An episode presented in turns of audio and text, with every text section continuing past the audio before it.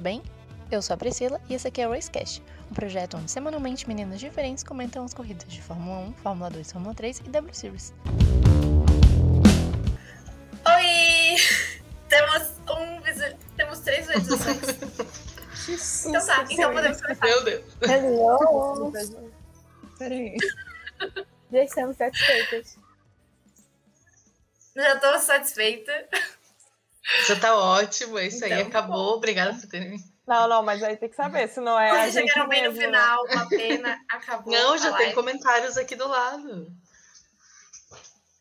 Sim. Ó, não sei se vocês conseguem ver. Consigo. Tá aqui do lado. Nossa, eu quase. Ah, sim, já conseguimos ver.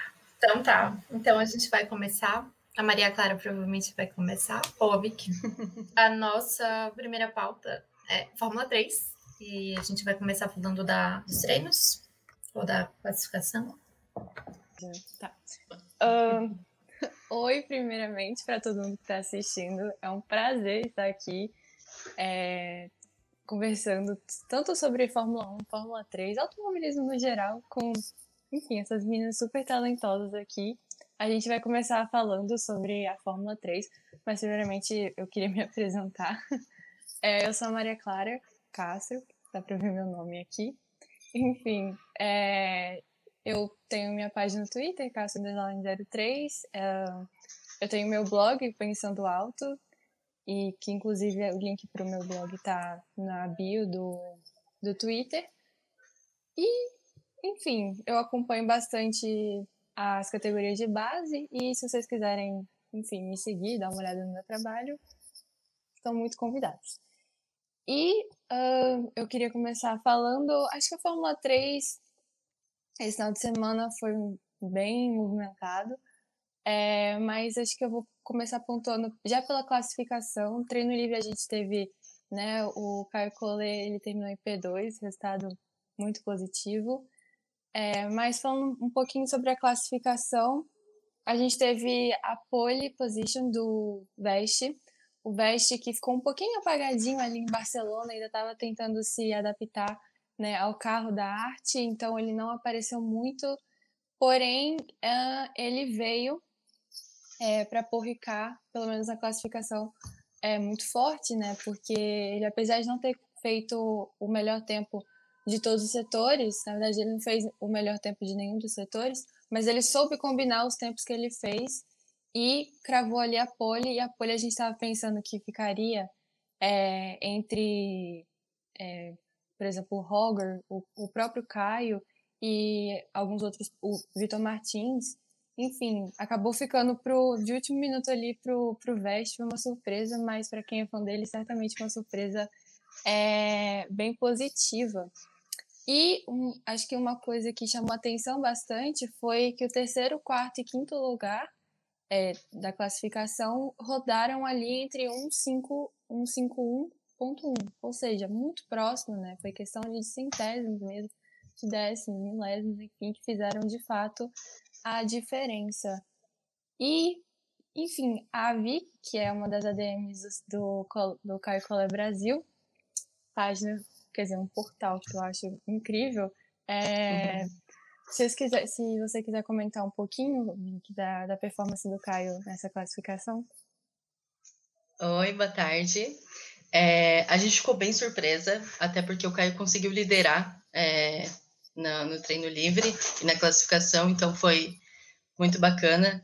O Veste realmente era um dos favoritos antes de começar né, a temporada, e Barcelona foi um baque para quem estava acompanhando, e aparentemente ele deu uma acordada agora, e estamos esperando agora com esse 1,50 dele é, os próximos capítulos dessa história. E o Caio foi bem surpreendente essa classificação mesmo. Sim, foi mesmo, foi sensacional. É, tudo bem, a gente, tá, a gente tava querendo uma pole position, mas não sei, quem sabe na Áustria, né? Daqui a duas próxima. semanas. Agora ele Ah. vai com sangue no olho, certeza. Vai, ainda mais tendo liderado ali os treinos na pré-temporada, ou seja, é uma pista que a gente pode se manter positivo, mas a gente vai falar sobre expectativas um pouquinho daqui a pouco. E é, falando um pouquinho sobre a corrida 1, a gente viu é, grandes batalhas ali pela liderança, quatro pilotos diferentes chegaram a liderar é, em algum momento a prova, a prova essa formada por um grid invertido, né? E falando em grid invertido, no resultado a gente teve uma Genzer na frente e uma Charus também na frente de uma Trident, que é uma equipe que geralmente anda na frente na Fórmula 3. Então, o que, que esse formato faz, né? A Genzer, no caso do, do Williams, que conseguiu o pódio, é a Charus do Logan Sargent, que, pelo menos a meu ver, não é tão surpresa ele andar na frente, ele é um piloto bem talentoso. E a Trident do, do Novo, do Novo, se eu não me engano. Mas e... não vimos a sequência padrão, né? Que é Prema, Trident e agora nessa temporada tá sendo MP, uhum. né? Exatamente, tipo, não, a, a, gente nas temporadas passadas, tava, por causa do formato, estava acostumado a sempre ver Prema, Arte, Trident, ou, enfim, variações disso. Aí no formato traz uma grande variedade assim, de resultados que é até, é até interessante ver. E acho que, além. É, do que aconteceu com o Caio, acho que eu também destacaria é, a escalada de pelotão que o Vitor Martins fez. Ele que, por causa do grid divertido, acabou largando no P10 e conseguiu terminar a corrida em P2. Quase. Foi nessa corrida? Deixa eu ver aqui. Gente, eu não lembro. Foi quase nessa corrida foi. que ele chegou. Foi. Que ele. Uhum. Quase que ele ganha, não, literalmente, faltando um, um presentinho de aniversário acabar. em casa, né? Exatamente. Nossa, aquela hora, assim, eu acho que qualquer fã, assim, dele, ou que pelo menos gosta da MP, tava eufórico e torcendo para essa vitória dele. Ele literalmente abraçou ali o P1, mas na, na última volta, assim, no piscar de olhos, o Smoller, ele conseguiu é, a vitória. Mas pelo menos o Vitor ele conseguiu o pódio para MP e com uma performance muito boa. É... E agora falando um pouquinho do Caio. Vicky, o que, que aconteceu? o que aconteceu, né? A gente acabou perdendo muita posição, né? Acabou ficando em P13. Esse grid invertido acabou complicando a situação e, e não, não conseguimos sair de lá, das posições abaixo, né? E foi bem frustrante tanto para a gente quanto para o Caio, nitidamente. Foi um dia muito frustrante, né? Então, foi, foi difícil. É, foi, foi difícil mesmo. E, assim. meninas, eu tenho uma dúvida, já que eu comecei a assistir Fórmula 3 agora. A equipe do, do, do Enzo, ela é muito ruim? Ela está muito abaixo da, da média? Por que, que o Enzo fica tão atrás? Ela, ela, é uma, ela é uma equipe mediana baixa, assim, né? As equipes é, dentro da Fórmula 3 não é como dentro da Fórmula 1, que os resultados são 100% iguais sempre, é, exceto pela dominância da Prema e da Trident, mas a dele não, não chega a ser tão ruim. Eu acho que em relação ao Enzo, o que acontece talvez é essa adaptação dele com o carro também, mas a, o carro também não é 100%, né? Assim como a MP também nunca é. foi uma das melhores, e a gente está bem surpreso, né? Com todos os pilotos agora. Sim. E um, a adaptação assim, do ver... Enzo, que eu acho que. Eu acho Não, que a falar. adaptação do Enzo foi mais atrapalhada por causa da pré-temporada que ele perdeu, né? Que até Sim. falaram isso muito nas transmissões da Band no começo. Acho que isso atrapalhou ainda mais a adaptação dele. É, são três corridas assim no final de semana, então eu acho que dá um pouco mais de tempo assim para ele, talvez na próxima etapa, ser melhor. E o Enzo acabou perdendo testes também, né? Então ele só chegou no Sim. susto e nem foi. Só teve Jerez, né? Pra poder. Jerez até um dia ele, ele chegou a liderar alguma sessão de treino. Mas de fato, essa, uhum. essa diferença de tempo de adaptação ao carro Felizmente, ele tem um companheiro de equipe experiente, né? Que é o Sargent. Então, quando você tem isso, você tem um companheiro de equipe experiente, você tem com quem você se comparar e, é, enfim, tirar dúvida, perguntar sobre a acerto do carro. É alguém que te, te orienta a crescer junto. Então, tem esse lado positivo e que enfim, certamente ele deve estar tá, tá querendo trabalhar nisso um pouco para poder evoluir e, enfim, obter melhores resultados. Né? E passando um pouquinho aqui para a corrida. A entrada do a entrada do Isso. Enzo, ela foi tão assim no susto, como a, a Maria Clara falou, que ele já tinha anunciado que não ia correr na Fórmula esse ano, que ele ia para as categorias dos Estados Unidos. E ele acabou assim, do nada, chegou e falou que ia para a Fórmula 3. Eu penso que até para, assim, né, para quem pensava que ia ter só o colete brasileiro no grid, acabou tendo o Enzo também. Sim. Eu acho que a expectativa em relação ao Enzo esse ano é mais realmente para ele sentir o campeonato e sentir o carro, a equipe. Ajudar Não dá para né? esperar assim algo muito em cima mesmo. É, o foco é bem, o foco é diferente, a abordagem. É interessante isso para o momento de carreira do piloto, né? Porque quando você é, não está ali brigando pela, pelas primeiras posições, pelo campeonato em si, você geralmente está de fato ajudando a evoluir o carro e isso é uma tarefa importante assim na trajetória do piloto porque ele permite porque permite o piloto a conhecer mais ainda é, o próprio carro e adquirir experiência para até mesmo outras categorias. O Bruno comentou que faltou o Jean-Luc no grid da F3. Vocês concordam? ah, eu, eu acho que independente da categoria, é, o Jean faria um bom trabalho. É. Faltou o Jean-Luc. É, depende do momento, tipo, ah, depende do momento que eu falo assim, faltou o Jean-Luc na Fórmula 3, depende. Quando ele estava na Fórmula 2, eu gostava dele na Fórmula 2, mas agora, no momento da carreira dele, minha filha, corrinho de rolimã, eu, eu queria ver ele correndo. Voltando pro kart, talvez. WSK, você vai competir. É, qualquer coisa, por favor. Eu queria ver o Jean correndo. Porque... Mas eu acho que para o Jean talvez seja fundamental esse ano mais parado e realmente testando novos ares, testando novas coisas e aprendendo do lado de fora, é, porque foi um baque muito grande, né? Ele acabou entrando de uma forma inesperada na Fórmula 2, foi muito no susto também a, a contratação dele e, e agora esse período talvez seja bom ele tirar esse ano sabático para entender assim, né, a posição que ele está atualmente. É, e até mesmo rever, é, né, foi... os orientes. Eu me lembro que quando ele. É. Eu me lembro que quando ele entrou na F2, muita gente discutiu se ele deveria ter ido para F2, se ele deveria ter ficado na Fórmula 3, mas eu acredito que muita gente, se tivesse essa oportunidade de ir para a Fórmula 2, Sim. não ia deixar passar, porque é muito mais próximo da Fórmula 1.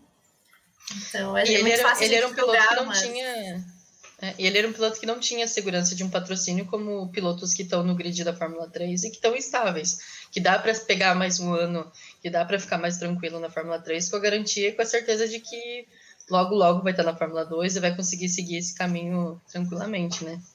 E tem um lance de que é, quando, por exemplo, ele foi campeão da, da, da regional em 2020.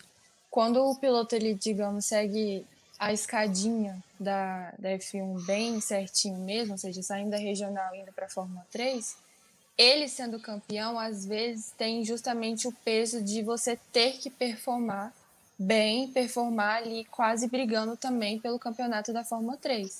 Sim. E é, como ele não tinha o, o patrocínio, é, ele muito provavelmente não iria para uma equipe de ponta. Então, talvez a expectativa sobre ele, se ele tivesse ido para a Fórmula 3, seria de fazer milagre mesmo com uma equipe de ponta, justamente por ele ter ganhado. É, justamente por ele ter ganhado a regional. E, regional. E quando ele não foi para a Fórmula 3, ele pulou para a Fórmula 2, talvez assim, numa perspectiva, digamos, é, de quem está assistindo ele correr, é compreensível ele não performar bem, não só porque ele não está numa equipe de ponta, mas porque ele está justamente nesse processo de se adaptar a uma categoria tão de uma categoria tanto em termos de formato quanto, ter, quanto em termos de carro tão diferente da, da regional que é a Fórmula 2, né? Então, a meu ver, assim, o Jean, uma vez surgindo essa oportunidade da Fórmula 2, ele moveu, ele moveu é, de modo certo, assim, sabe? Eu concordo com essa movimentação para F2. É uma chance é, muito grande, sabe? Então, ele abraçou. E, enfim. Sim. Era o momento que ele tinha, né, para aproveitar que... essa oportunidade.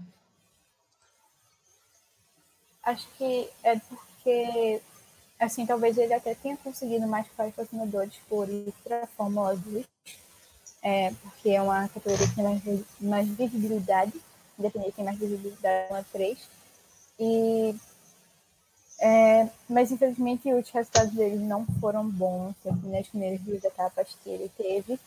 E patrocínio geralmente não manda meio assim, paciência para isso, sabe? Eles querem resultados e resultados rápidos que acaba, às vezes, é, prejudicando o piloto, mas infelizmente é o jeito que isso funciona agora, sabe? Ou você tem dinheiro, um patrocinador, é, que, e você tem resultados. Então é uma coisa assim que vai muito além de talento, porque talento a gente sabe que o Gianluca tem, e tem aí muito para ganhar várias corridas de Fórmula 2, Fórmula 3, independente da categoria que ele for. Mas talvez esse ano, realmente, como vocês disseram, seja fundamental para ele e ele consiga uma coisa mais estável, sabe? Ah, Sim, talvez até uma que... DTM, alguma coisa. O que eu queria falar é que ele foi para Campos, né? A Campos não é uma das melhores equipes da F2. Né? Teve muitos de, é, DNF que ele tomou que às vezes não era que não estava no alcance dele. Sim. E ele também pegou um companheiro de equipe que é bem experiente, o Ralph passou muito tempo na F2, então ele já tem grande experiência e ele também anda fazendo milagres com o carro da Campos. Então ele estava meio numa posição em que o companheiro de equipe dele estava fazendo milagres e ele, e ele não estava conseguindo se adaptar tão bem.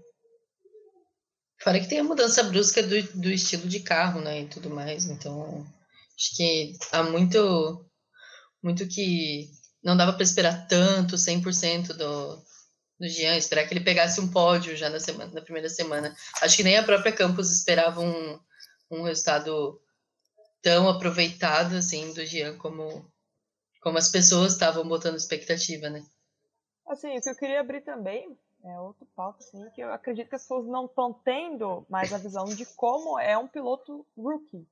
Eles não Sim. estão esquecendo como é todo esse processo de, de adaptação, seja na F2, seja na F1, seja na F3. Nunca é fácil você chegar num lugar novo e eu acho que você ficar esperando que a pessoa que acaba de chegar pegue um pódio, ganhe uma corrida, é, é algo assim que é muito fora é, do alcance e você vai acabar se frustrando. Porque assim como tudo na sua vida, se você começa um trabalho novo, numa posição nova, você não vai conseguir é, chegar é, subindo rápido, você vai ter que começar tudo do começo. Então, as pessoas têm que dar tempo ao rookie, ao rook, aos rookies, e as pessoas também entender que se o rookie erra, que se ele não, não pontuou nessa corrida, rodou, completamente normal, porque tá no tempo da pessoa.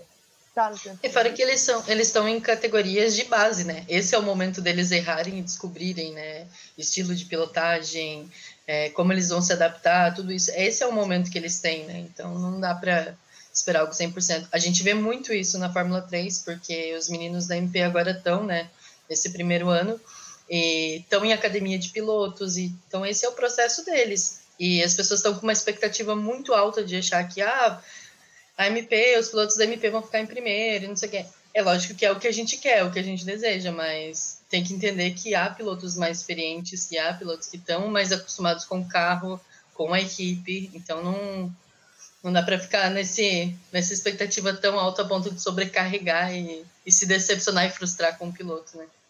Ah, nossa, eu tô lendo um comentário aqui do Bruno, o último que ele falou, se a pessoa puder citar ele, que ele falou, é, faz muito sentido nisso o brasileiro está muito eufórico com essa, com essa coisa de brasileiro no F1, eles estão colocando uma expectativa gigantesca em cima dos meninos. Tanto que eu estava é, vendo o resultado do, do Drugo em Baku, você via que tipo, o, o, o Drugo não fez uma corrida muito ruim em Baku, ele fez o que ele conseguiu.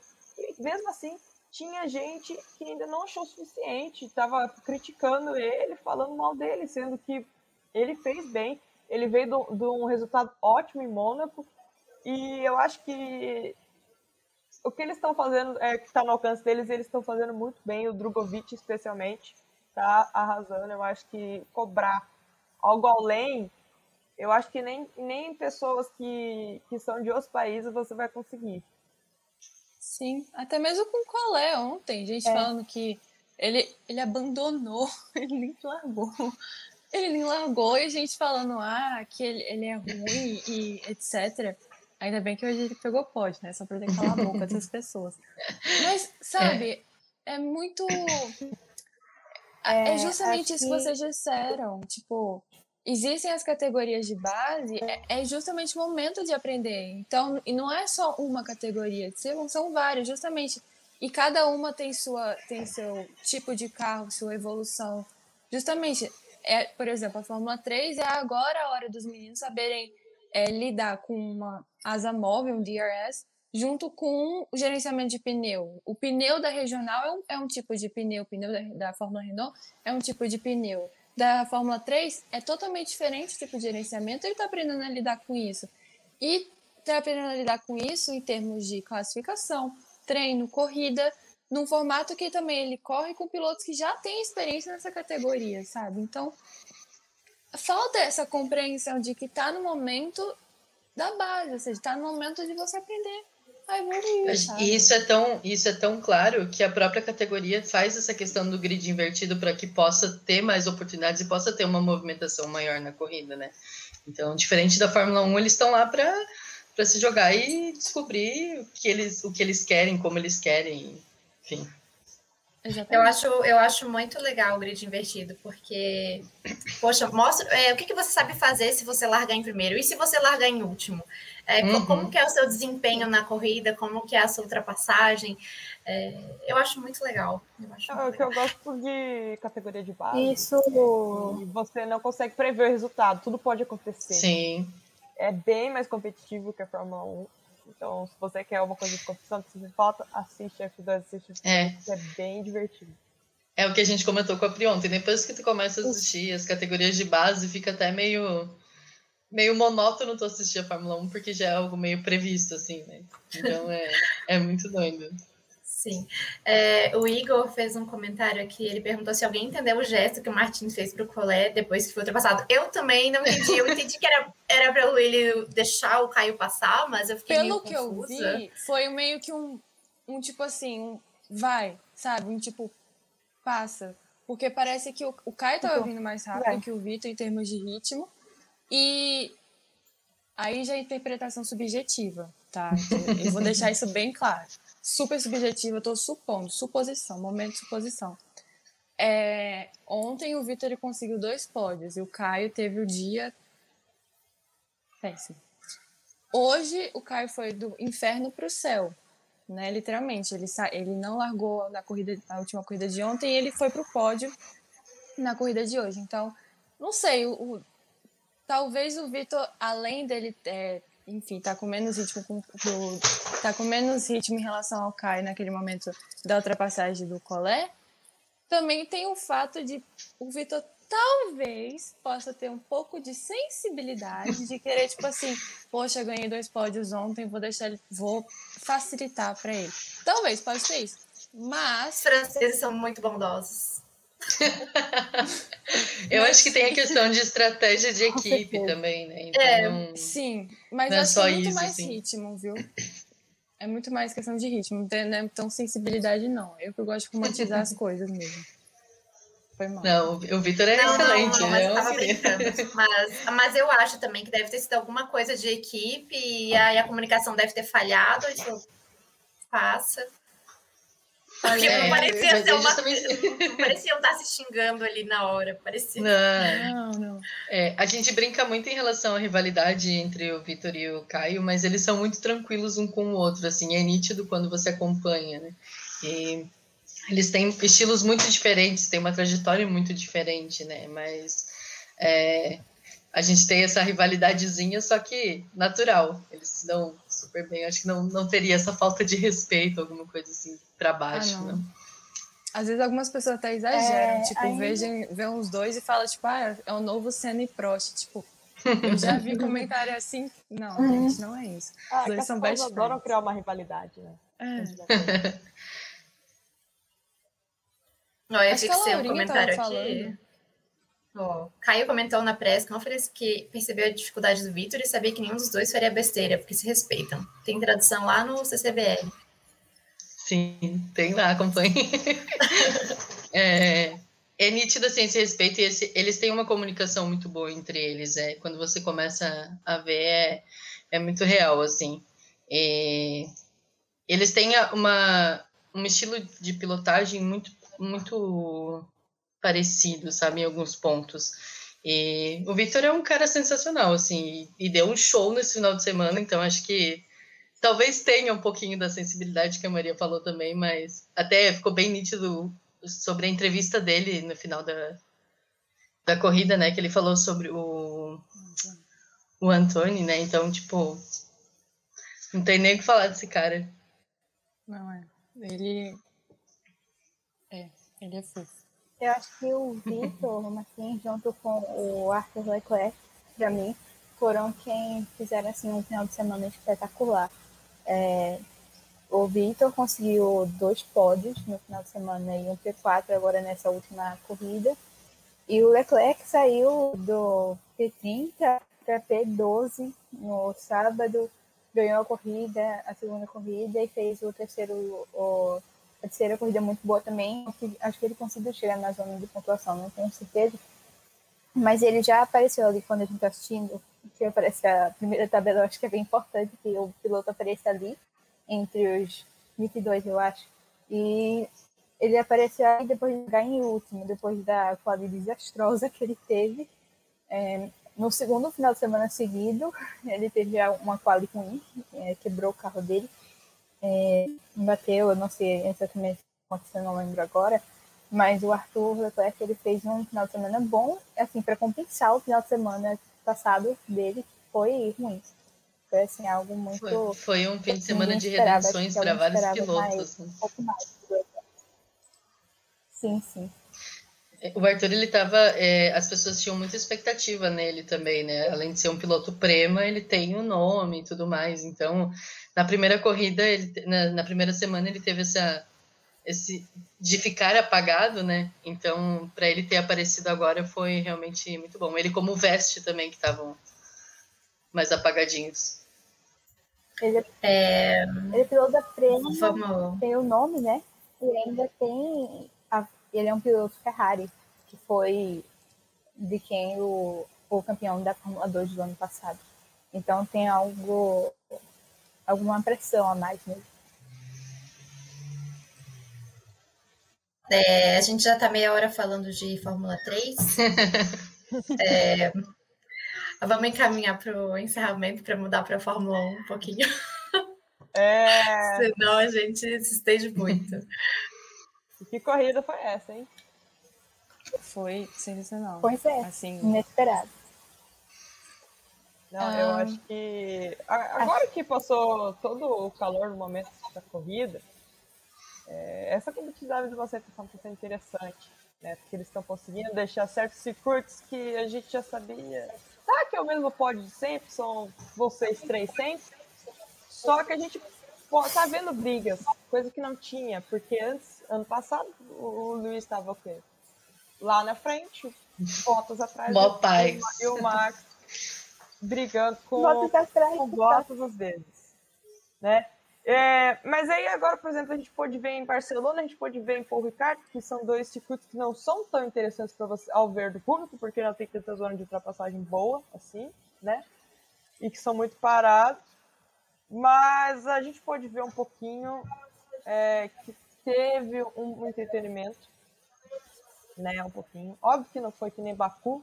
Baku foi. Acho que foi é, a primeira corrida doida que a gente teve é, essa temporada. Acho que já deu início, né? Já já Monza chega aí, porque Monza sempre tem uns resultados assim inesperados. Estou bem ansiosa para Monza esse ano, com bastante gente com carros bons, assim. Eu espero que não decepcione, né? Mas aí é aquela coisa, né? a gente não pode criar expectativa na Fórmula 1, porque senão a gente se frustra. Eu acho que é Até porque a gente não dava nada para Paul Ricard, né? Então... É, exatamente. Assim como Barcelona, Barcelona, eu até que gostei. Né, Sim. Da... Olha, criar expectativa é a pior é coisa do mundo. Eu esperava uma pole e recebi o último, a última posição. Não é. tinha expectativas. oh, minha filha, e o meu que largou do pit. Ah, mas é, a fixou um comentário aí antes, que foi por Ricardo, foi ressuscitado hoje, eu não poderia assim, concordar, concordar mais, sabe? Fazia ter, é, nas últimas duas corridas que eu lembro assim, de por Ricardo, foi 2018 e 2019, foram corridas assim, que a gente, como público, acha muito chata. E foi o que a Franci disse. Barcelona e que a gente não esperava nada, teve uma corrida boa, assim. É mais para quem foi melhor para quem entende de estratégia e gosta de jogo de equipe, que eu sou, que eu adoro, mas foi muito boa, assim, e agora teve o Ricardo, que além de jogo de equipe que a gente teve de novo, a gente teve a briga entre Hamilton e Max, a gente teve é, várias ultrapassagens, do que eu achei assim incrível. Acho que foram assim disputas entre muitos pilotos diferentes e a gente viu Stroll escalando o grid, é, o George Russell fazendo uma corrida muito boa, ultrapassagem. Então assim, eu achei que para quem, para a gente como público que dava nada para o Ricardo, eu acho que foi mais que o suficiente para esse final de semana. E ultrapassagem para quem vem de Mônaco, paradíssimo, foi, é... foi o céu, né? É que as pessoas elas acham que, Incrível. por exemplo, teve gente que achou essa corrida de hoje chata. É, eu acho que as pessoas acham que a corrida é chata por causa que sempre tem. gosta de ver pódio diferente, assim como ver o Baku. Mas eu acho que uhum. o que uhum. importa mesmo é a adrenalina que você sente, é a sensação que você não sabe que você está segurando a respiração, porque qualquer coisa pode acontecer. E foi isso que eu senti hoje. Eu uhum. acho que hoje foi a corrida que eu fiquei mais nervosa. Eu achava que era do Bahrein, mas não, foi a do hoje, né? E fora que teve as ultrapassagens do meio do grid, é, Daniel é, teve bastante ultrapassagem, o Lance escalou o grid, o Yuki, muita gente não percebeu, mas ele, ele largou de último lugar e ele chegou lá, lá na. Não no ponto O, mas ele conseguiu pegar várias posições. Né? Tava quase. Então, é, tava bem quase, mas especialmente o Lance, que foi ótimo hoje nessa corrida. Em Baku ele também foi, mas aconteceu aquela coisa triste com ele, né? Mas eu, eu acho que o, que o Lance tinha chance de ir longe em Baku, porque ele tava rápido, muito rápido em Baku. É, tá bom. Sobre é... esse comentário Mas que a, a Pri fixou aí. Qual deles? É, do da Aston Martin. Uhum. Então, eu não vou falar nada por causa dos dois pilotos que estão lá, né? Mas, assim, é, a Aston Martin, eu, eu, acho que ela está melhorando nas estratégias. Realmente, nas primeiras corridas, pelo menos as do Vettel, não foram, assim, algo que foi tão grandioso que a gente pudesse dizer, nossa, que estratégia deu. A de Baku foi muito boa, deu super certo pro Sérgio. E estava dando certo pro Stroll, né? sendo que de última rolou aquele, aquilo, infelizmente, porque esse ótimo ponto para a equipe. E a desse eu acho que foi ok. Por quê? Porque a Aston Martin ela não briga por pontos tão, tão altos assim. Ela briga ali no meio Alfa Romeo, Alpine, Alfa Tauri. Então, eles quiseram ali dois pontos, é, os dois carros nos pontos. Não, não interessa assim, sabe? Qual, quantos pontos foram. Eles pontuaram e era importante, porque eles estão nessa briga com a AlphaTauri e eles estão apenas cinco pontos, pontos atrás agora. Então, foi, foi assim, muito bom. É, Acho que a expectativa das pessoas em, em relação a Aston Martin era que voltasse uma Racing Point melhorada, assim, né? Só que existe muito, muita fase de adaptação, em questão até do Vettel mesmo, em questão das mudanças no carro, né? Então não dá para. E o Checo era um piloto que já estava acostumado com o carro e que era um piloto. A gente está vendo o desempenho dele no, no carro da Red Bull, que é um carro difícil, é um trator para se pegar, né? E ele está indo super bem. Depois da, da quinta corrida já está, né? Realmente sendo cumprindo a função que ele tinha que, que cumprir. E, e as pessoas não têm essa noção, assim, que não dá para esperar 100% agora e esperar que tenha pódios novamente, que, que fique agora o pódio verde como foi pódio rosa, né? É, exatamente, assim, é de novo a questão da expectativa, né, gente? Então, é aquela coisa, né, se você tem expectativa de uma coisa e que é, você não tem controle de nada, expectativa nos outros, é, o problema é totalmente seu se você se frustra, né? Porque eles não têm culpa desse tipo que você está criando. Mas eu acho que eles estão, a Aston Martin está evoluindo, eles estão fazendo umas corridas boas, estão pontuando com dois carros, mesmo que chegando de trás estão tendo força para subir e escalar o grid. E eu acabei de ver um comentário de é, que equipe que não errou a estratégia do estratégia, e é um fato, isso é muito verdade, várias equipes errou a estratégia. Mercedes que ano passado a gente conseguia ver que quase nunca errava estratégia, está errando, fazendo muita lambança esse ano, né? E eu acho que as equipes estão errando muito estratégias também, porque está um pouquinho mais competitivo e também eu acho que o fato dos pneus também está um pouco.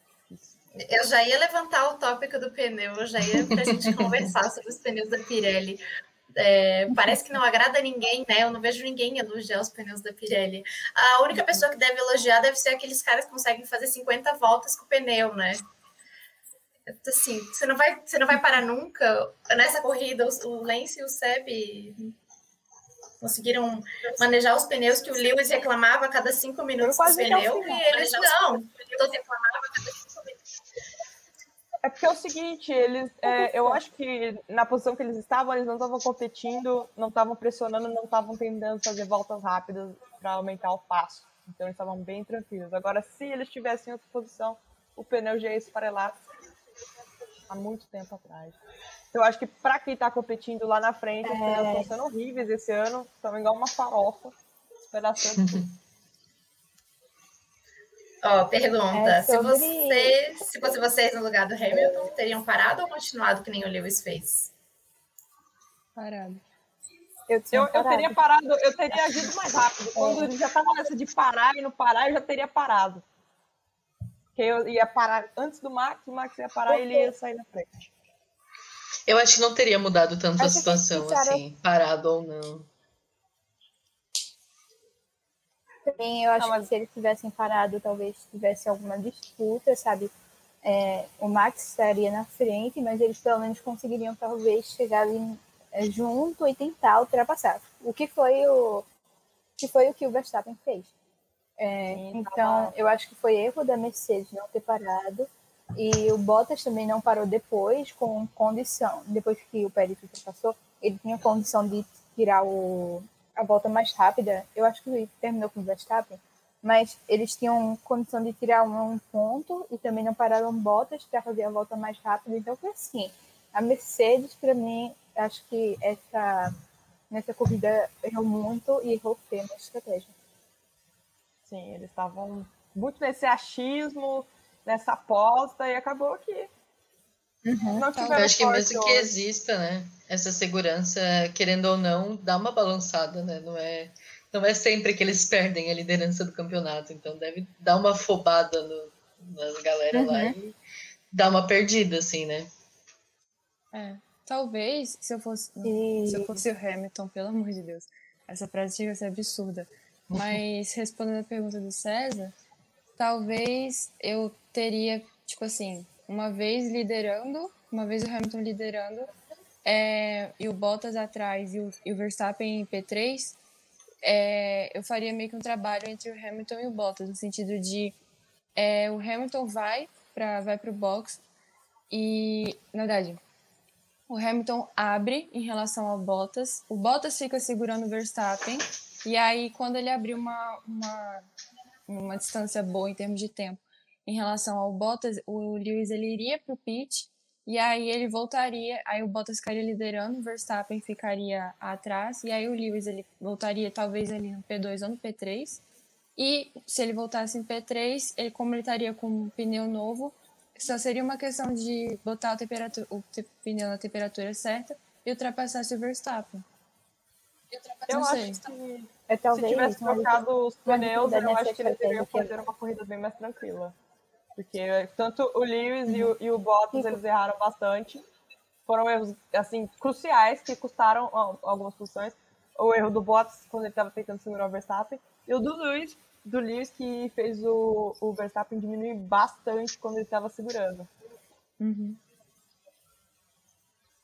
Um dos problemas da estratégia, tanto da que aconteceu na corrida, tanto que a Clara falou, talvez tivesse sido o Bottas segurar. Foi algo que ele não conseguiu ali na corrida.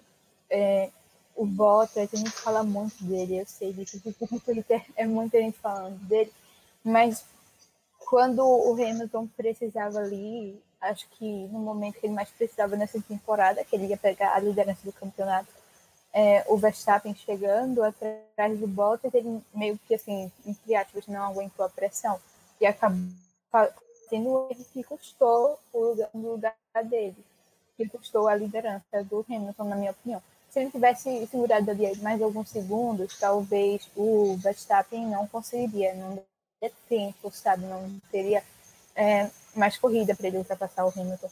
Então, é um trabalho, assim, de dois pilotos, sabe? Que é, não estou dizendo, assim, que o Bottas não é um bom, não ajuda, porque isso, basicamente, toda temporada a gente vê o Bottas fazendo isso eu estou falando que nessa, nessa corrida, quando o, Bottas, o Hamilton precisou mais, ele não conseguiu. Então, foi uma falha ali do piloto que fez um erro e custou um, foi um preço muito alto pago pela equipe, sabe?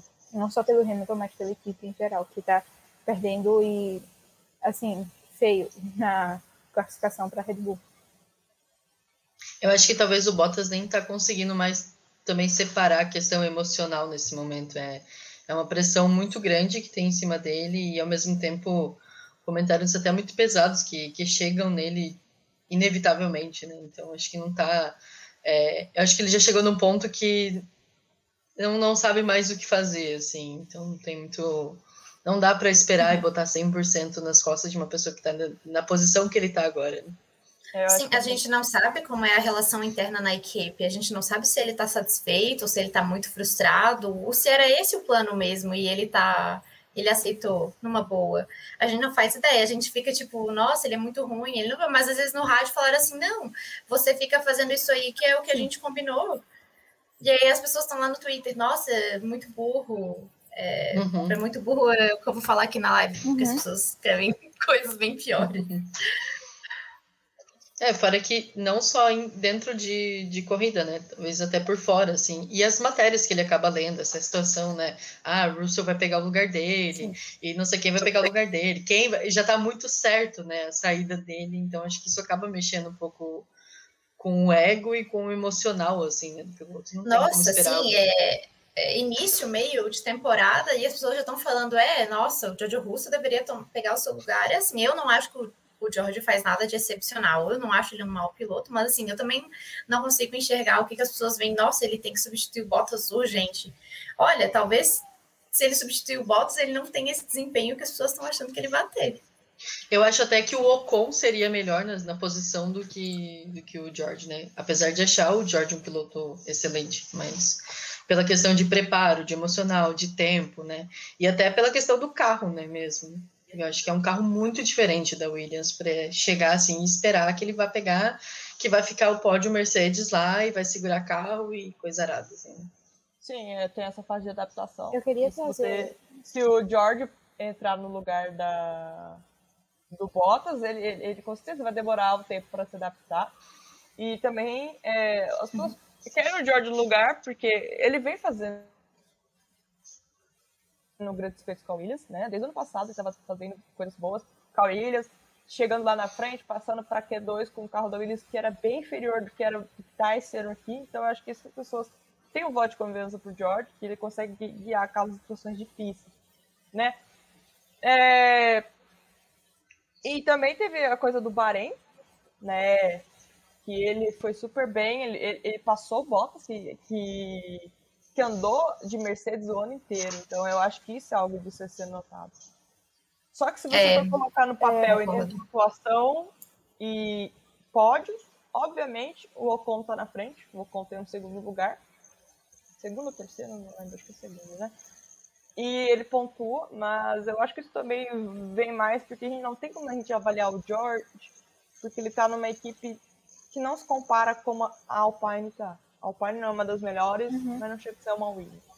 Então eu acho que as pessoas também gostariam de eu ver o George queria... de ponta para ver como ele, como ele irá seguir. Sim. Sim. Mudando de assunto um pouco, é... pouca coisa. Quer falar, Laura? Sim, sim, é rapidinho. Eu só queria trazer aqui o comentário do Bruno, tá mais pra cima, se tu quisesse sair. Ele falou que o carro da RBR hoje era mais rápido na da corrida. Eu assim que também sobre a gente, porque a,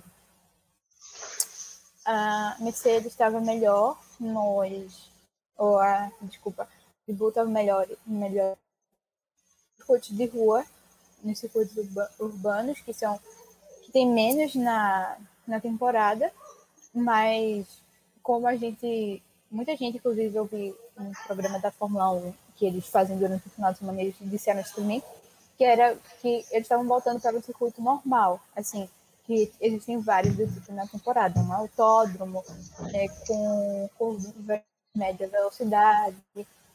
É, então, muita gente esperou que a Mercedes fosse sim, trouxesse meio que a dominância toda de volta.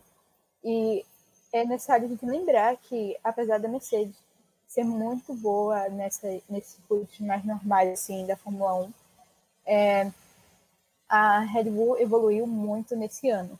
Isso foi, foi deixado claro na, no Bahrein, em Imola, em Portugal em, e agora na França também. Então agora não é sobre ah, só a Mercedes vai ser melhor esse ano, essa, ou, desculpa, essa rodada. Não, agora também tem. Ah, a Mercedes vai conseguir ser melhor do que a Red Bull essa rodada. Então a gente meio que. Acho que muitas pessoas têm que mudar assim, de 2020 para 2021. E meio que mudar a visão enquanto não olhar apenas o desempenho da Mercedes, mas olhar também a Red Bull agora mais. Sim, sim. É, Vamos falar de Drive of the Day. Justo. Polêmico. Eu não discordo do Max como Drive of the Day, né? Mas. É... Não, eu acho que muitos pilotos tiveram é... um... um aproveitamento muito bom nessa, nessa corrida. Acho que Sebastian mereceu, Lance mereceu, Lando mereceu. E mas essa, essa última volta do Max, esse, essa ultrapassagem foi tão bonita que eu acho que não teve como as pessoas não votarem nele, assim. Ah, eu entendo. antes. antes. Então acho que isso aí já, no meio que não mudou o seu resultado, porque ele já estava ganhando antes. Se não tivesse acontecido. É. é... Assim. Eu, eu discordo desse Drive of the Day. Eu acho que, como a Dick falou, é, para mim o Lance merecia mais, o Vettel. Eu sou suspeita para falar do Vettel, mas eu acho que ele merecia é, o Norris e o, o Ricciardo. As McLaren foram impecáveis assim, nessa corrida. Então, eu acho que, assim, polêmico com a Francis, mas para mim ele não era o, o Draft Day, não. Nossa, eu, eu, tinha lido lá em cima perguntando o que, que, a, gente, o que, que a gente achava do, do, comentário, do comentário da Band. Eu vi essa pergunta. Nossa, isso é verdade. O que, que gente, eu acho desse comentarista da Band? Imparcial, né? Não, na verdade é bem parcial. Falei errado, é bem parcial, dá pra ver. Dá pra ver é, claramente a diferença. eu acho, eu, uma coisa que me incomoda um pouco é porque normalmente eles, eles começam a votação no final e a base da votação deles é normalmente quem vai para o pódio. E não necessariamente quem foi para o pódio foi quem fez a melhor corrida. Às vezes a pessoa Sim. pode ter ficado lá embaixo, mas ela pode ter feito uma corrida excelente, a equipe errou a estratégia e ela ficou lá embaixo. Mas ela, mas o piloto fez uma corrida excelente. Isso não tira o mérito dele de ter feito uma corrida excelente, só porque a equipe errou a estratégia. Que eu acredito que foi o caso da Aston Martin. Os dois pilotos fizeram uma boa corrida, assim, eu acho uma excelente corrida, apesar da estratégia não ter sido a melhor de todas. Então. É, eu, eu, acho que na Band eles, eles não têm tanta uh, eles não são tão privados de ter opinião parcial quanto eles eram quanto era na Globo, né? Por isso que eu acho que eles estão soltando mais. Só que isso acaba ficando meio instante, digamos assim, sabe? Porque você consegue ver e, e tipo, você só escuta dois nomes, é, dois nomes o tempo todo, fora que você consegue perceber erros gritantes na, na, na narração dele. Toda hora vocês percebem que eles erram nomes, erram posições, erram o que aconteceu. É. Isso é, isso é tipo, para quem ainda está começando, não é uma coisa legal, né? Para quem está assistindo por eles, essa desinformação, né? Sim, a Band narrou hoje como se a corrida fosse só entre o Hamilton e o Max. Eles não falaram em momento nenhum é, sobre as outras ultrapassagens. E também outra coisa que dá para perceber entre a Band é que eles só comentam positivamente o piloto quando ele está indo bem. Se ele está tendo um dia difícil, eles, eles esquecem todo o histórico bom do piloto e eles levam como se esse dia difícil baseasse na carreira inteira do piloto. Isso é muito frustrante Sim. de ver como telespectador. É, sobre a imagem, infelizmente não é a Band que tem o direito, né? A Band só transmite a imagem da Fórmula 1. Mas aí eu vou criticar a Fórmula 1 nesse caso, porque a Fórmula 1 faz uma. Faz, é, nossa, são péssimas escolhas de imagem. É, a gente vê só os nomezinhos passando assim, subindo, descendo, a gente viu que aconteceu alguma coisa, a gente não tem a imagem. Então, mas eu, eu não sei se, o, se os narradores da Band eles têm essas imagens que a gente não tem. Se eles conseguem visualizar. Não, eu, eu também queria saber. Eu acho se eles têm imagens e eles não escolhem. Eu acho que eles não escolhem, é. né? Eu acho que tudo que eles veem é o que a gente vê, né? É porque a proveção é da Sky Sports, então é eles que escolhem que imagem vão passar. E aí a gente vê. É, olha, tá aí uma, uma grande crítica minha. Eu, eu acho péssima. Porque na corrida em Mônaco, o Lance passou várias vezes, não estava fazendo nada, e todo mundo fez piada, ah, passou várias vezes.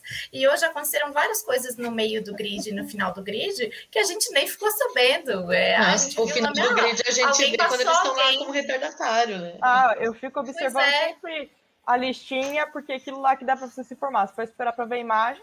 Ou, eu também. Eu é, me às vezes, às vezes é até melhor assistir, é... É, acompanhar live timing do que assistir, assim. É. é uma coisa já vem com bastante dado. Tem uma opção para quem assina F1 TV que você pode escolher a câmera que você vai ver. Né? Uhum. Então, se você vê que alguém passando, é, fica lá, troca. Só que na F1 TV aqui do Brasil a narração é da Band também, então não. Sim, não é, ó, assim. eu moro aqui no Canadá e eu escuto com a narração da Band. Por isso que eu tô reclamando. Então, é, essa opção, assim, é que a Band agora tá. É legal. Né? Você tem um comentário brasileiro mesmo também isso aí. Só que a Band precisa melhorar muito nesse aspecto. Eles querem realmente ser uma empresa E eu acho que é muito específico, assim, é, em relação à Fórmula 1. Porque na Fórmula 3 a gente tem, tipo, é muito tranquilo, assim. Eu acho. Não é. Não, não, eles não são tão imparciais, assim, não. É, é eu achei tranquila também. De e às vezes falar só sobre o Hamilton e Verstappen, é, eu acho isso muito verdade, porque assim, como fã do Vettel e do Ricciardo, eu acho que como isso eles estão se adaptando. De novo, a gente trazendo esse negócio de adaptação, né? Mas é muito verdade, tipo, eles começaram em uma equipe nova, querendo ou não. E aí, é, eu acho que principalmente nos treinos, como é apenas, tipo, não tem muita coisa o que falar, eles acabam pegando muito no pé desses pilotos. Então foi com o Vettel no começo da temporada, fa estão é, fazendo com o Ricciardo agora, é, fizeram com o Snowda, então assim, o Bottas. Então eles acabam muito no pé justamente por essa meio que liberdade que eles têm mais na Globo de não serem tão imparciais como eles, assim, no meu lado, no meu ponto de vista, eles têm que ser para os fãs novos que estão chegando agora e aí eles acabam às vezes passando a imagem do piloto. Então eu acho que não é bom tanto para os fãs que já vêm do tempo, tanto para os novos que estão chegando agora e não tem assim algo que é esperado, sabe, de ser imparcial e falar o que realmente é e às vezes acaba puxando mais para um lado de um piloto. Então, eu acho que isso é algo que me incomoda muito na transmissão da banda. Olha, Bruno, é o primeiro ano dele realmente na, na Fórmula 1, só que se você for analisar o currículo das pessoas que estão apresentando, não é a primeira vez que eles estão apresentando Fórmula 1, né? Então eles já deveriam ter essa noção um pouco. É, e voltando a falar da Band, eu acho que às vezes eles soltam umas piadinhas completamente sem graça, chega a ser desrespeitoso, né? E saturado, por exemplo, ninguém aguenta mais certas coisas, né? E que tá ficando chato chato demais. Mas isso a gente não pode mudar, mas é pelo feedback que a gente dá. Espero que as pessoas aprendam, né? Porque quem trabalha sempre com entretenimento precisa ter muito feedback. Vocês têm alguma eu pauta? Eu tenho alguns assuntos que eu quero falar, mas podem ficar à vontade. Eu acho que só para encerrar, se vocês quiserem adicionar mais alguma coisa depois, mas eu queria só falar desse comentário que a Pri agora, de que a narração da Fórmula 2 e Fórmula 3 é muito melhor, e eu concordo. Eu acho que é principalmente por não ter, é, por não ter tido uma transmissão no, no último ano. Então eu acho que foi, como é o começo, assim, não só na Band, mas na transmissão em geral, eu acho que estão pegando mais leve nos pilotos, estão é, sendo mais imparciais. Fora que não, é, não são os mesmos narradores nem comentaristas. Então, isso é outra coisa que eu acho ruim, que não são os mesmos narradores nem comentaristas, que às vezes na Fórmula 1 eles querem trazer alguma coisa das categorias de base e às vezes é muita coisa. Eu acho que eles têm que se informar mais, sabe?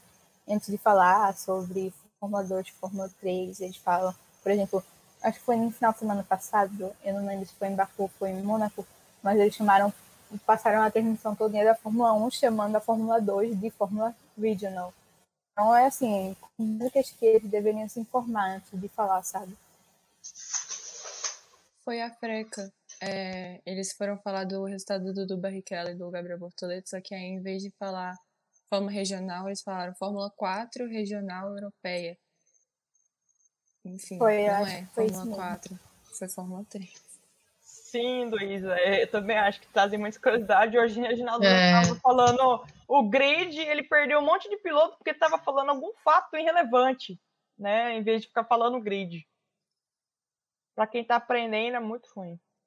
Eu acho que a melhor parte assim da transmissão é quando chamou a Mariana, assim, eu acho que é o, o momento alto da, da transmissão mesmo. Cara, ah, eu adoro também, porque a gente consegue ver os bastidores e eu fico muito curiosa para saber como funciona lá dentro. Quer dizer, tá, eu vejo ali a pista, mas até chegar lá, a pessoa sai de um prédio em que ela estava conversando com os engenheiros, uhum. depois ela entra na garagem e ela testa o carro, ela testa o fone, ela é, arruma tudo. Eu acho todo esse universo muito legal. Então, quando a Mariana entra, a gente tem a visão de trás, né? E isso foi um ponto positivo da Band, porque a gente tem muito mais tempo de Mariana Becker lá no paddock. Então, digamos que tá aí um ponto positivo.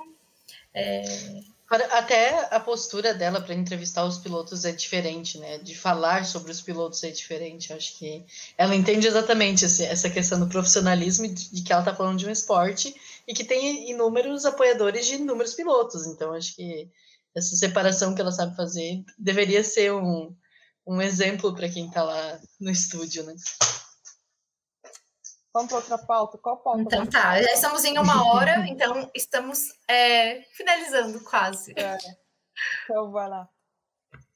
Não, a, a, última coisa que eu ia falar, na verdade, era da, da escolha dos pneus. É, eu ia fixar aqui a imagem para gente. É, será que é essa? Talvez seja essa. Vocês estão vendo? Conseguem ver? Agora sim. Uhum. É, caramba, eu acho hoje que a escolha do pneu duro foi muito melhor que a escolha do pneu médio. Eu tive essa impressão. Também Fizeram... Vocês também acharam isso? Sim, uhum. com certeza. Principalmente em termos eu, de eu gerenciamento. Que, que, se a Mercedes tivesse largado com o pneu, pneu duro, eles teriam feito uma coisa bem melhor do que foi feito agora. É, pois é. Mas é aquele negócio. Quem vai pro Q3 tem menos liberdade. Eu acho que é o Q3 que eles têm que largar com o pneu que eles fizeram a volta mais rápida, se não me engano. É no Q3 mesmo. Então, assim, a estratégia, acho que foi a Aston Martin, foi, que fez a estratégia de começar com os pneus duros. Então, foi uma, a melhor estratégia, sim, que na teoria teria dado mais certo se não fosse pela, pela demora gigante de parar. Mas você pode ver que acho foi muitos pilotos depois que foram pro PIS voltaram com o pneu duro porque tinham visto que isso deu certo. Foi algo que eles não utilizaram muito no final de semana, porque o pneu de uma volta foi o pneu médio e o pneu macio. Mas é algo que eu acho que a equipe tem que ver mais assim, mais amplo, sabe? Não só a, a, porque na qualificação, gente, na classificação a gente tem que ver, as equipes têm que ver é, a estratégia para corrida já também. Então, é assim, muita preocupação uma vez e talvez eles não olhem tão amplamente para as coisas, sabe? Mas a estratégia do pneu duro da Aston Martin foi muito boa. É, eu não sei o que se é os pilotos que têm talento, é, ou, ou, se é Aston Martin, mas é, sempre os, os, dois eles têm muita facilidade de, de conseguir segurar pneus. Então, é muito bom de ver. Isso não, não, sofre, não sofre tanto.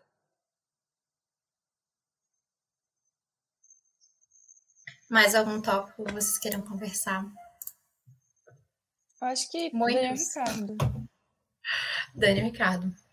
Acho que é, desde o início da temporada, ainda mais ele, particularmente, ele é meu piloto favorito. Não só, não só em termos de piloto, mas é por causa do ser dele, eu gosto, enfim, me identifico. Mas acho que desde o início da temporada, é, a gente, óbvio, toda vez que um piloto, independentemente da, da experiência dele, é, quando ele vai para uma equipe nova, existe sim um tempo de adaptação. Para uns é apenas um GP, outros para só um treino livre e para alguns demora de fato algumas corridas. É relativo, nenhum ser humano é igual, muito menos pilotos. Então, o Daniel, de fato, assim, que a gente sente, principalmente é, eu como apoiadora dele e fã da McLaren, é que desde o início do ano da primeira, da primeira corrida, é, quase que faltava. E não é que faltava por causa do tempo de adaptação, mas a gente sentia falta de ver o Daniel Ricardo, aquele Daniel que, né, que sai costurando e quando você, quando o piloto vê ele no retrovisor, você já treme um pouco porque sabe que ele vai te ultrapassar. Então tava, tava assim, como fã, sentia falta de ver esse Daniel em pista, sabe? E é, tava ficando muito intenso essa, digamos, essa saudade de ver o Daniel performar bem, ainda mais porque é, você vê a McLaren, é, antes ela estava antes assim, ela estava dependendo ali para poder manter a terceira posição. Muito dessa terceira posição vinha justamente pelo resultado do Lando Norris e não pelo do Daniel. Então, acho que esse hoje esse GP, esse Grande Prêmio da, da França, é, apesar de ser por Ricard, que é uma pista que a gente que é conhecida por não ter muitas é, ultrapassagens, ela ele conseguiu entregar de fato essas ultrapassagens. Foi legal ver um pouquinho do Daniel que a gente estava acostumado a ver. É, e talvez isso tenha muito mais a ver com o mental dele, sabe? Acho que uh, o psicológico do, Daniel é uma coisa interessante também se analisar. Porque ele vem sofrendo constantemente de tipo desaprovações, comentários, não da parte da equipe, claro, mas acho que da parte de, de, de espectadores, né? e pra, justamente forçando a entregar e tal resultado. Aquela coisa de expectativa que a gente tanto comentou aqui durante a live. Então, acho que, é, pra, de modo geral, eu gostei da performance dele. Para mim, eu atribuiria ele ou Norris uh, pilotos do dia. E uh, eu tenho expectativas para a Áustria, porque é uma pista que a McLaren, no geral, andou bem ano passado. Foi o lugar, foi a, pista do primeiro pódio do Lando Norris. Então, é uma pista que talvez a gente tenha Daniel uh, mostrando de fato um pouco mais do que ele já mostrou, mostrou hoje, que ele é capaz, certamente. Enfim, parabéns, é... Daniel. Estou orgulhosa de você. Daniel, esse. Daniel, esse que você falou de ultrapassar e tal, acho que a gente viu logo no começo da, da corrida quando ele começou a brigar com o Alonso. Ele fez bastante de pressão no Alonso até que ele conseguiu ultrapassar, mas foi uma. Acho que isso deu muito mais segurança pra gente como fã, sabe?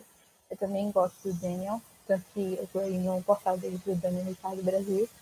E é, acho que todo mundo estava meio que com medo, sabe, de poder de que ele não fosse se adaptar a essa McLaren porque ele disse que é uma, um carro muito diferente. E aí a gente viu ele hoje muito bem, andando perto do Norris, conseguiu ultrapassar o Norris e tudo no, na corrida, acho que foi logo na, no começo também, perto da largada. E então foi assim, foi muito confortante ver que ele consegue andar, sabe, na frente. Em um, em uma em uma pista mais normal e que a gente tem bastante na temporada.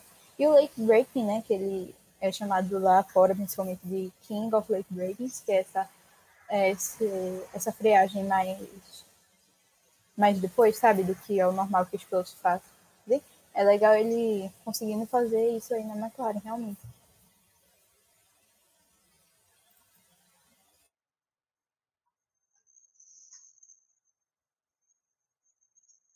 Ninguém tá me ouvindo, eu tava mutada. Sei. tá me avisando aqui, ô, lenta. é, então, a gente tá caminhando pro fim. Já somos uma hora e dez aqui. É, mas eu acho que eu queria agradecer a mais ou menos 40 pessoas que ficaram assistindo a gente o tempo todo, em média. E isso é muita coisa, porque sinceramente esperava cinco pessoas. É, e se vocês quiserem falar alguma coisa também, agradecer as pessoas que estavam nos assistindo. Eu vi que teve bastante elogio, gente. Obrigada. Todas as é muito bom mesmo. Eu não sei bem como agradecer aos inúmeros comentários e interações, porque eu acho que ficou muito mais dinâmico. Às vezes tem algum assunto que as pessoas jogam aqui que a gente não tinha pensado antes. E eu queria agradecer as meninas também que toparam essa loucura. E é isso. Se vocês querem falar alguma coisa, pode ser. Queria só agradecer a todo mundo que assistiu aqui e que interagiu, porque, como a pessoa falou, é muito importante isso. E que nos próximos finais de semana, se não é possível, você continue fazendo essas lives, que com certeza a gente vai estar aqui assistindo e interagindo com quem estiver aqui, porque vai ser incrível, tenho certeza. Então, tá bom. Eu sei que às vezes as opiniões são polêmicas, às vezes não, às vezes é meio chato, mas é isso. Acontece, Fórmula 1 é assim mesmo, às vezes é meio sem graça e às vezes é super empolgante, assim como o que a gente vai comentar também. Faz parte. Eu tava falando que tava mutada? Tava. Eu acho que sim. Eu, eu tava esperando a Maria falar pra eu falar. acho que sim. Me ouvindo, aí agora que eu fui aqui do ladinho acionado. Pega pelo mute, mas não, eu só queria agradecer todos os meninos aqui, a iniciativa da Pri, achei sensacional. É, também todo mundo que assistiu, os comentários, sempre muito bem-vindos. É, acho que o debate, quando feito, é, quando bem feito, é muito sadio. Então, é, obrigada e parabéns pra gente. E, ah, claro, de novo. É, acho legal, meninas, vocês comentarem. Não sei, o arroba de vocês, caso, enfim, vocês queiram divulgar, também tem isso. Mas, enfim, o meu é Castro03 no Twitter, porque o meu Instagram é pessoal, vocês só vão ver foto minha, nada de corrida não. Uh, mas, enfim, é... Castro03, eu tenho meu blog, que às vezes eu, eu enfim, escrevo sobre corridas e tal. Se vocês quiserem acompanhar, muito bem-vindos. E obrigada por ver essa live nesse domingão à tarde. Foi muito gostoso mesmo conversar com vocês e ter a participação do pessoal. A gente realmente não imaginava que ia ter um número tão grande de pessoas aqui. E principalmente falar de uma categoria que eu gosto tanto de acompanhar, como é a Fórmula 3. E, inclusive, a Maria fez, eu vou pedir para vocês seguirem o Colé Brasil.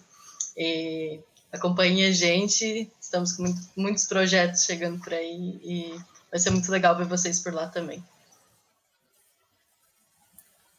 É, eu não falo muito assim sobre Fórmula 1, mas eu tenho um portal, Fast News, no Twitter e Instagram, e eu também participo do New que é do Brasil, então para vocês que são aí fãs do Storyzão do australiano e tudo mais, são sempre muito bem-vindos lá, a gente está sempre interagindo com vocês.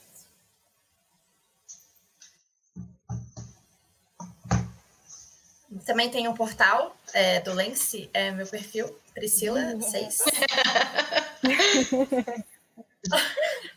é totalmente clubista, totalmente. A maior viúva da Racing Point. Totalmente viúva Sim. da Racing Point da Calma. cor rosa. Eu acho que a cor muda o desempenho do carro e há quem diga que eu estou errada. Não importa. A questão é, eu tenho os, os dados com o carro rosa e com o carro verde, eu posso provar que o rosa muda completamente. e é isso. Fran, você quer falar? Se a Pri for para Interlagos, é, não pode deixar ela chegar perto do paddock, senão ela vai tacar um, uma tinta é, rosa. Sim. Ah, eu não tenho nada para falar. É, o meu arroba é, é FRWNCY, Franci, mas com o W no lugar do A. Não tem nada muito de excepcional no meu Twitter, mas se quiser conversar, trocar uma ideia sobre a Fórmula 1, estamos aí. Só isso pra falar. Obrigada por assistirem hoje. Então tá bom. Eu vou encerrar. Então. Obrigada a todo mundo. Tchau. Esse aqui foi o Racecast da semana. Semana que vem tem mais. Ou até a próxima corrida. Tchau!